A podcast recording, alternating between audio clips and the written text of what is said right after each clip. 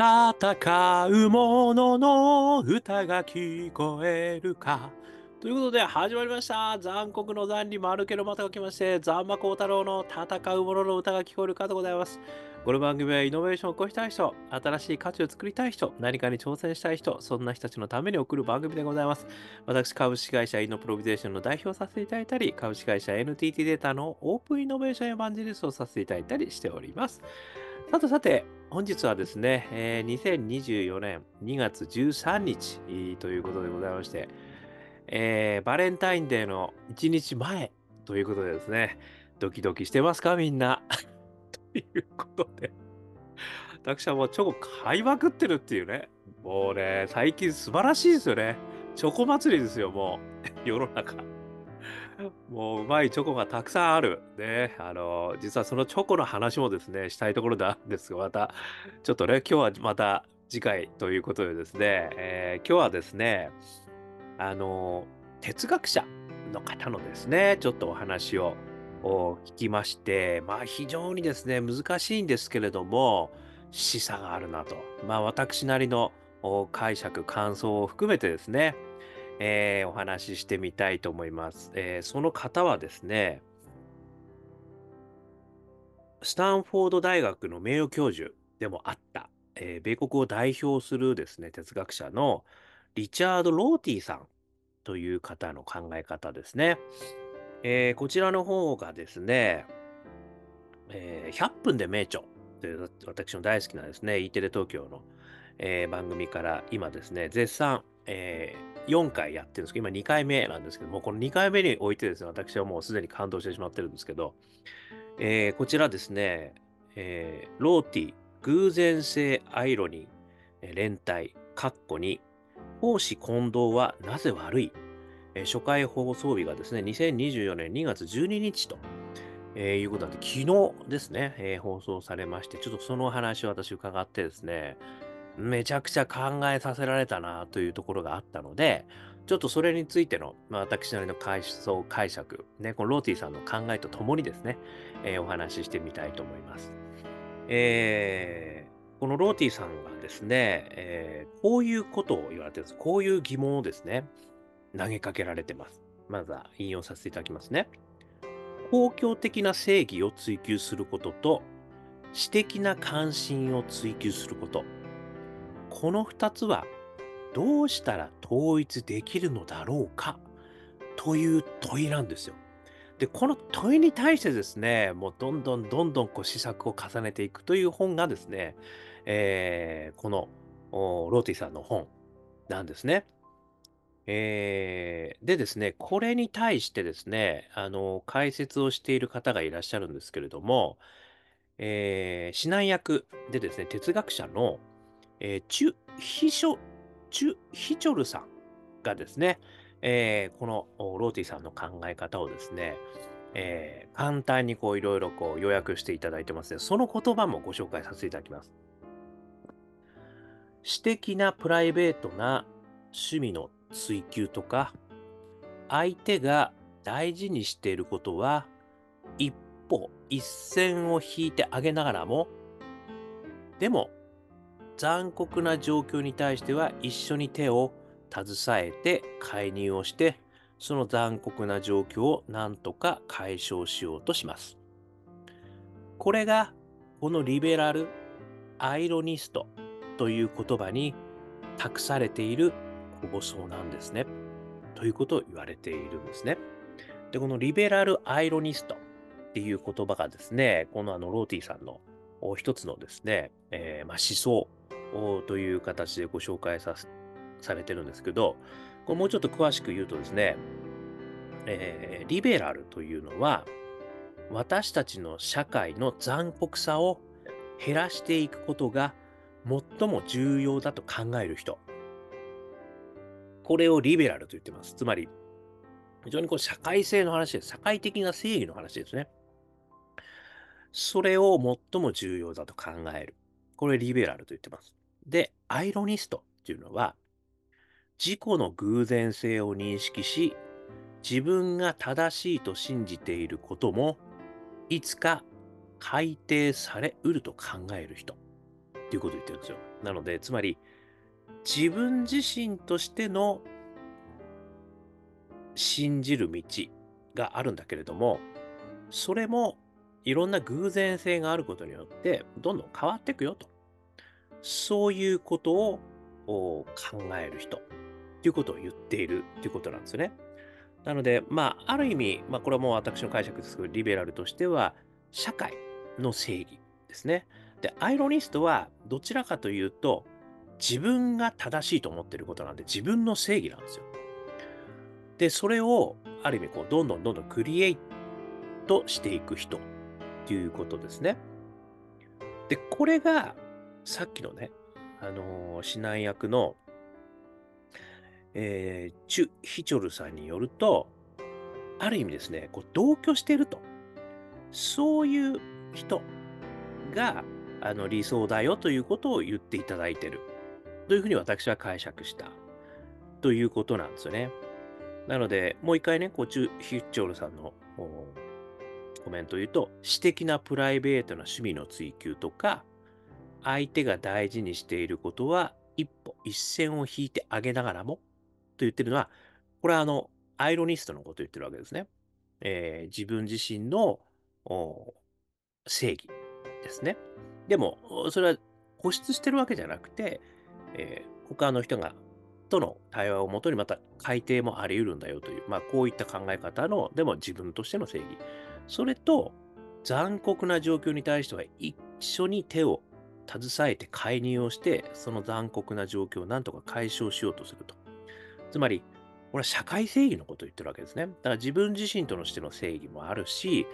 でも、何らかの残酷なことが社会で起きてた時には、手を携えてそれを解消しようとすると。この2つを持ってる人たち、これをリベラルアイロニスト、リベラルアイロニストっていうふうに言っているということなんですよね。なので、あので、もともとの、この、ローティさんのこう疑問に対する今の答え、ある一つの答えだと思うんですけど、もともとの問いは公共的な正義を追求することと私的な関心を追求すること。この2つはどうしたら統一できるのかということに対しては、このリベラルアイロニスト、春、晴れということがですね、まあ一つあの答えとして言ってるのかなというふうに私は思いました。ということなんですよね。なかなかね、これすごく難しいですよ。これはでもね、愛入れないよねとも言ってるんですよ。だからそれをこう、そのまま、あの、愛入れようとすること自体が無理があるってことも言っているんですよね。でもその2つがあるということを同時に、あの、持っているということがすげえ大事なんだよっていうことを言ってるような私は、あの、気がしました。ということで、これをもとにね、私はあのちょっと思ったことがあってですね、それをま3つのポイントでちょっとお話ししていきたいと思います。え1つ目としては、一見相反するものの同居っていうことだと思うんですよね。で、このさっきのね、やっぱ私的な正義と社会正義。これがね、まあ、非常にこう社会に生きる、まあ、哲学者的なこう観点だと思うんですけど、もうちょっと我々の生活にこう寄せて考えるとですよ、あの、会社の中の正義と自分の正義、もしくは会社の中のミッションと自分のミッションと言い換えてもいいかなと思ったんですよ。だそうすると、やっぱその会社で、あの、会社が成長するためにね、これはもう会社の正義ですよね。やらなければいけないこと。そして、自分自身の興味として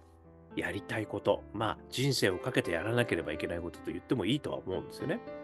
その2つが実は相反するように見える。ね、ということもありますよね。で、その時に、あの、じゃあそれをね、どどういうふうにあの統合化していくのか、まあ、もしくはどういう意識で生活していくべきなのかってことにね、やっぱこれつながってくるなって私は思った。一回相反するものの同居。で、これは例えば、会社の生き方と、まあ、会社、会社自身と SDGs、つまり会社の利益を追求するということと、社会の利益を追求するということ。これがまた相反するってこともね、今すごく起きてるわけじゃないですか。だからなんとか SDGs ってみんなバッチつけてね、あの、それに反しないように、ちょっとうち反してない、反してないっていうふうに 言ってるわけでしょで、それに、ね、そういうことをグリーンだの、CO2 削減だの、ね、えー、サーキュレーションだのっていろいろこうやってるわけじゃないですか。で、これもね、やっぱり非常にこう、どうしてもやっぱ社会の中には相反するものっていうものを同居して考えなきゃいけないってことがあるよっていうことをね、あの、非常に大きな問いとしてですね、いただいたなというふうに思った。で、これ一つ目ですね。で、二つ目としてはですね、そういった状況当然ね、たくさんあるんですけども、すごく大事なことは、あの私の勝手な解釈ですよ。どちらかだけになってはいけないということなのかなって私は思ったんですよね。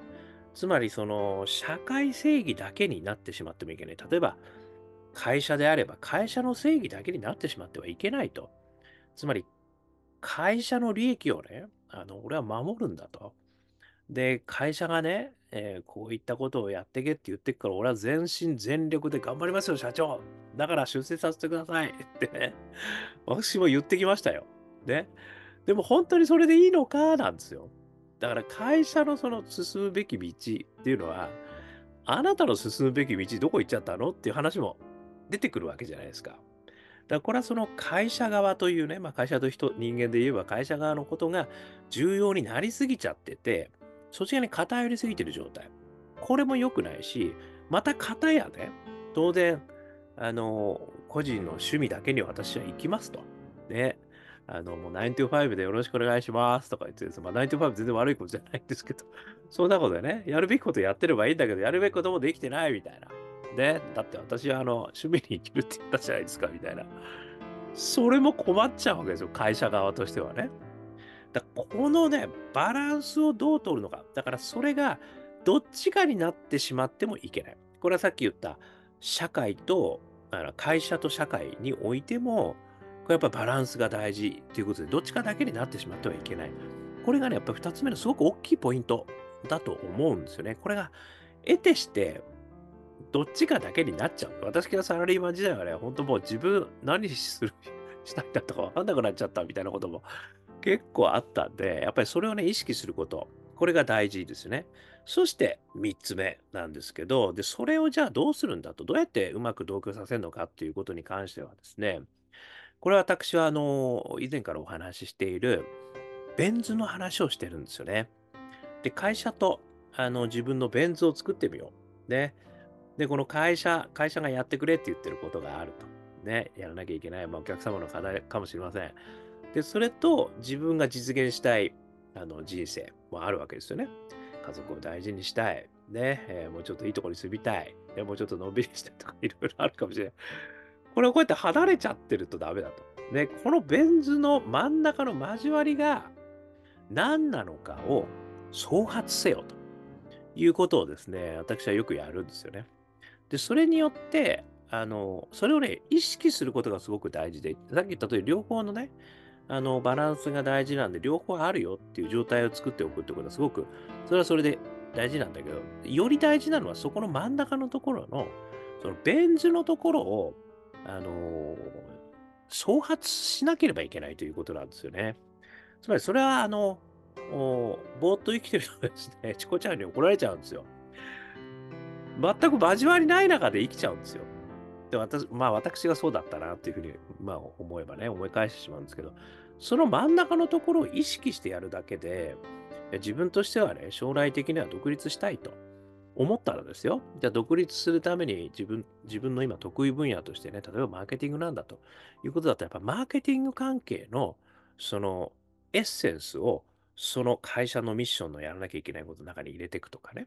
あとはまあ技術で生きていきたいんだったら、その技術的なエッセンスを入れて、AI をやっぱこれ、俺はもう AI で生きていきたいんだと思ったら、その中に入れていくとかね。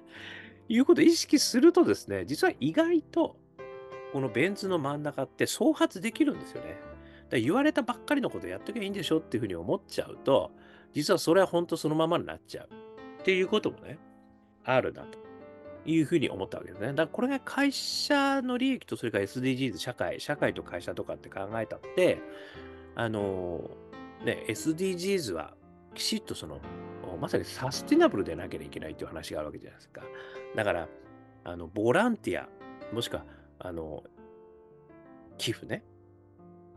まあ、これもね、すごく素敵ではあるんですけど、あの、ムハマド・ユヌスさんがノーベル賞、平和賞を取ったように、あの、よりその人たちが自立して生きていく姿を、あの、描いていくと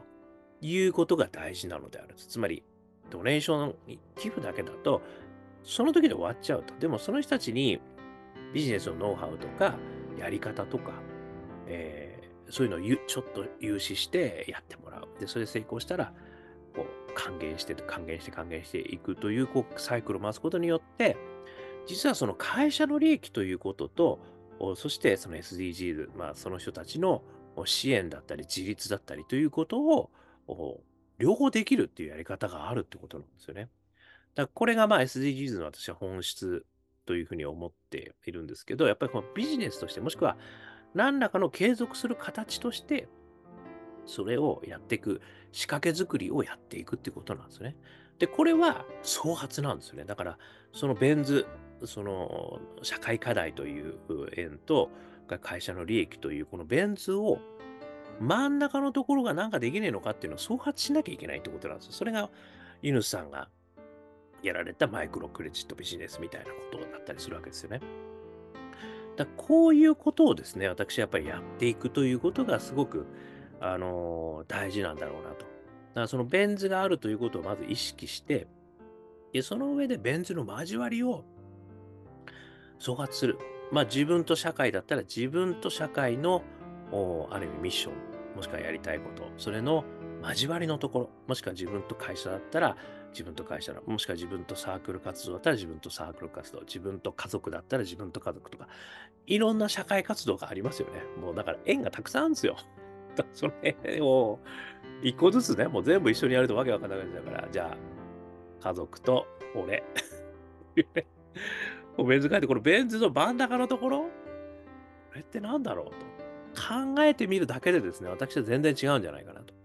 いうふうに思った。で、それをやることによって、両立がね、こう、あの、どっちかだけに重点がいくってことを防ぐことできんじゃないのと。なんかバランスをとってね、その両方をやりながらも自分のパッションがそこに乗っかっていて、で、それもアップデートしながら、しかも社会の、あの、ものになっていくと。まあ、これはですね、言い方を変えると、実はイノベーター3つのフレームにおける、パッション、仲間、大義の、パッションと大義のとこなんですよね。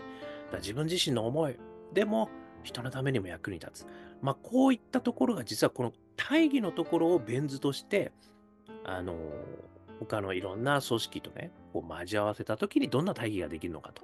で、それが自分のあのパッションとどう交わるのかといったところをね、あのやるということが実はすごくあの自分の体重が乗っかった、えー、活動にすることできるんじゃないのと社会活動にも自分の活動にもなる。ということがですね、あのできんじゃねえのかなというふうに思ったということなんですね。なので、リベラルアイロニストというね、えー、この、えー、哲学者のローティさんの言われているお話ですけれども、これはある意味そのリベラルと、えー、アイロニストの真ん中のベン図を総圧すること、それがすごく大きな、あのー、何か一歩になるんじゃないのかというふうにですね、私は思ったということでございました。で、それを総称してね、あの、リベラルアイロニストノベーションみたいな。もう意味わかんないと思うけど、ね、えー、これを聞いた人はなんとなく分かっていただけるんじゃないかなと。えー、いうふうに、えー、思いました。というお話でございました。ね。やっぱめっちゃ面白いんでね、この後ね、あと2回どうするのかちょっと私も楽しみにしてますんで、皆さんも見ていただいたらいいんじゃないでしょうか。ね。ということで、少しでも参考になりましたら幸いです。YouTube、ポッドキャスト毎日話しますんで、よかったら登録してください。そして Twitter、Facebook、こちらの方はコメントいただいたら嬉しいです。そして我がアカペラグループ、本ラッキーでは、中電ワンダーランドという曲をですね、ストリーミング配信してるんです。YouTube、Apple Music、Spotify で、こちらの方で、中年不思議国、中年ワンダーランド、香港好きなのと書いて香港ラッキーズ。えー、これでですね、えー、検索すると元気の出る曲が出てきますよ。元気出してください。えー、そしてですね、あ、ジャーニー・オブ・ラッキーというですね、ニューアルバムもあります。こちらの方は4曲入り。iTunes、モーラ、こちらの方でダウンロード販売もできるし、視聴もできます。さらに、今までのね、香港ラッキーズの CD は、え香港ラッキーズ商店。こちらの方ウェブサイトでありますので、よかったら検索してみてください。えーそして本もあります。イノベーション。ね、イノベーションの本あります。オープンイノベーション21の秘密。1時間ぐらいで読めちゃうけれども、21のイノベーションの秘密が手に入っちゃう。そんな本でございます。一人からでもイノベーションができる。のことを書いた本なんで、よかったら見てみてください。